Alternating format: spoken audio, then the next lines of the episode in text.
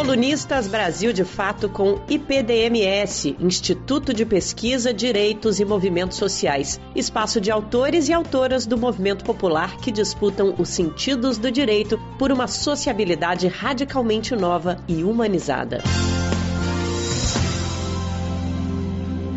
Parem de nos matar, parem para nos ouvir.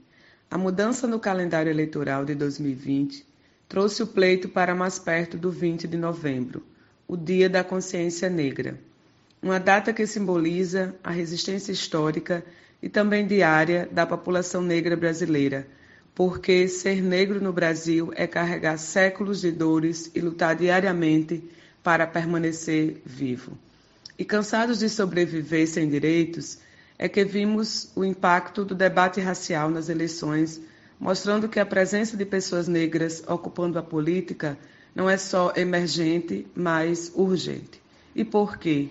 Se no dia 15 celebramos a vitória de diversas candidaturas negras no Brasil, afora, terminamos a semana gritando e protestando contra o racismo após o assassinato de João Alberto Freitas no supermercado Carrefour, em Porto Alegre.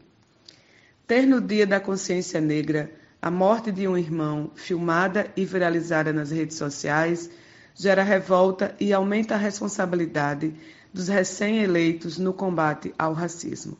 Nossos corpos não podem se limitar a servir de vitrine para as estatísticas de violência e são, portanto, instrumentos de uma resistência coletiva que tem em nossas vozes e ações o início de uma reviravolta nas estruturas racistas que ainda imperam no Brasil.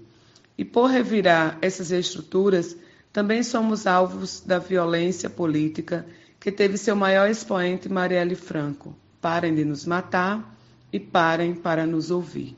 O debate da representatividade na política é justamente se colocar em estado de alerta na defesa da vida da população negra e das mulheres negras.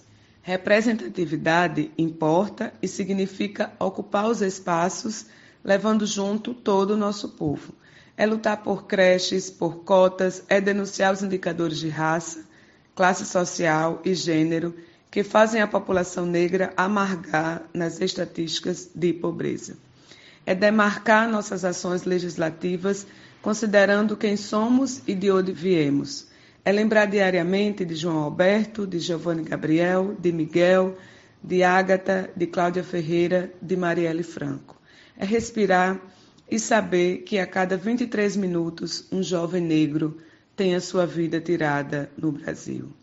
Em uma eleição marcada por uma pandemia que evidencia o abismo de desigualdades existentes no país, é nosso dever olhar para o que dizem os dados da Covid-19. Qual a cor da população que vive, em sua maioria, em condições de moradia inadequadas, com falta de acesso adequado à rede de água e esgoto para tomar as medidas preventivas corretas? Qual a cor da maioria dos mortos na pandemia? Quem é a população desempregada e na informalidade que se viu obrigada a sair de casa arriscando a vida para garantir o pão de cada dia? Quem ficou ainda mais refém do governo genocida que deu como opção morrer de fome ou de coronavírus? Porque não queria assegurar o auxílio emergencial, uma conquista da população brasileira e da esquerda na Câmara dos Deputados e no Senado. Com todos esses desafios, tornou-se mais necessário o debate sobre racismo estrutural que forma a sociedade brasileira e coloca a população negra como a maior vítima da pandemia em todas as suas nuances.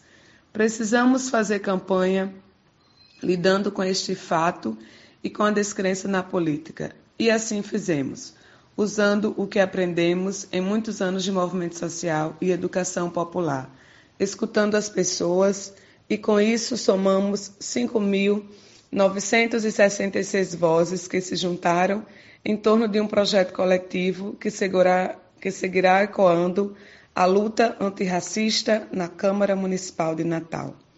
Ser uma mulher negra ocupando a política é saber que nosso caminho é trilhado aos poucos, com muito suor e trabalho.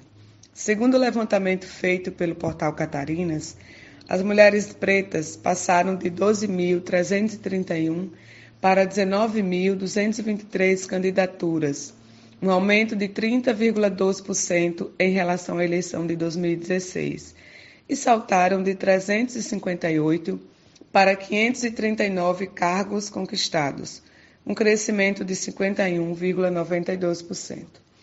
A eleição de 2020 também é a primeira na qual o Tribunal Superior Eleitoral determina a obrigatoriedade da reserva de 30% do fundo eleitoral para candidaturas negras, uma reivindicação encampada pela deputada federal Benedita Silva, do Partido dos Trabalhadores, uma companheira que representa na prática a máxima de Angela Davis, que uma mulher negra puxa a outra. Mas nós queremos mais. Quando eu cheguei para ser vereadora em 2019, a primeira mulher negra a sentar em uma cadeira na Câmara Municipal de Natal, afirmei que a cidade é nossa e que aquele espaço teria que ver cor, classe social e gênero. E se o parlamento era um não lugar para nós, passou a ser um refúgio para resistências e afetos, quando levamos 29 mulheres negras para serem homenageadas em uma sessão solene dedicada a nós. Aprovamos o Dia Municipal Teresa de Benguela da Mulher Negra em 25 de julho. Reconhecemos o samba no Centro Histórico como patrimônio imaterial da cidade. Discutimos moradia digna nas periferias em audiências públicas. Levamos o debate do plano diretor para as comunidades da Orla esquecida pela prefeitura impedidas de discutir algo que lhes afeta diretamente. Quando aprovamos a política de agricultura urbana para reconhecer as experiências vivas de produção familiar agroecológica e protocolamos o projeto de lei para criar cotas para negros e negras no serviço público municipal.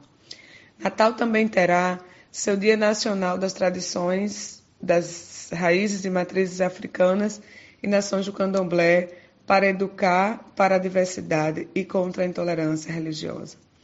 Na Semana da Consciência Negra deste ano, em vez de tirar férias ou descansar das eleições, cumprimos o compromisso de campanha e apresentemos mais um projeto antirracista, o que determina a fixação de placas em estabelecimentos públicos e privados da Lei 7.716 de 1989, que define os crimes resultantes de preconceito de raça ou de cor.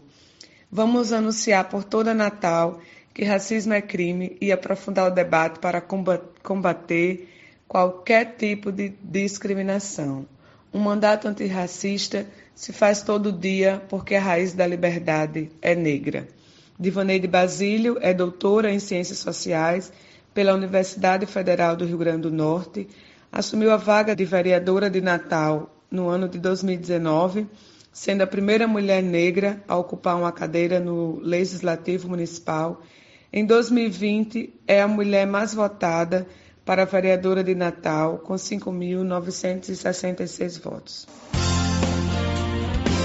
Você ouviu a coluna do IPDMS, Instituto de Pesquisa, Direitos e Movimentos Sociais, espaço de autores e autoras do movimento popular que disputam os sentidos do direito por uma sociabilidade radicalmente nova e humanizada.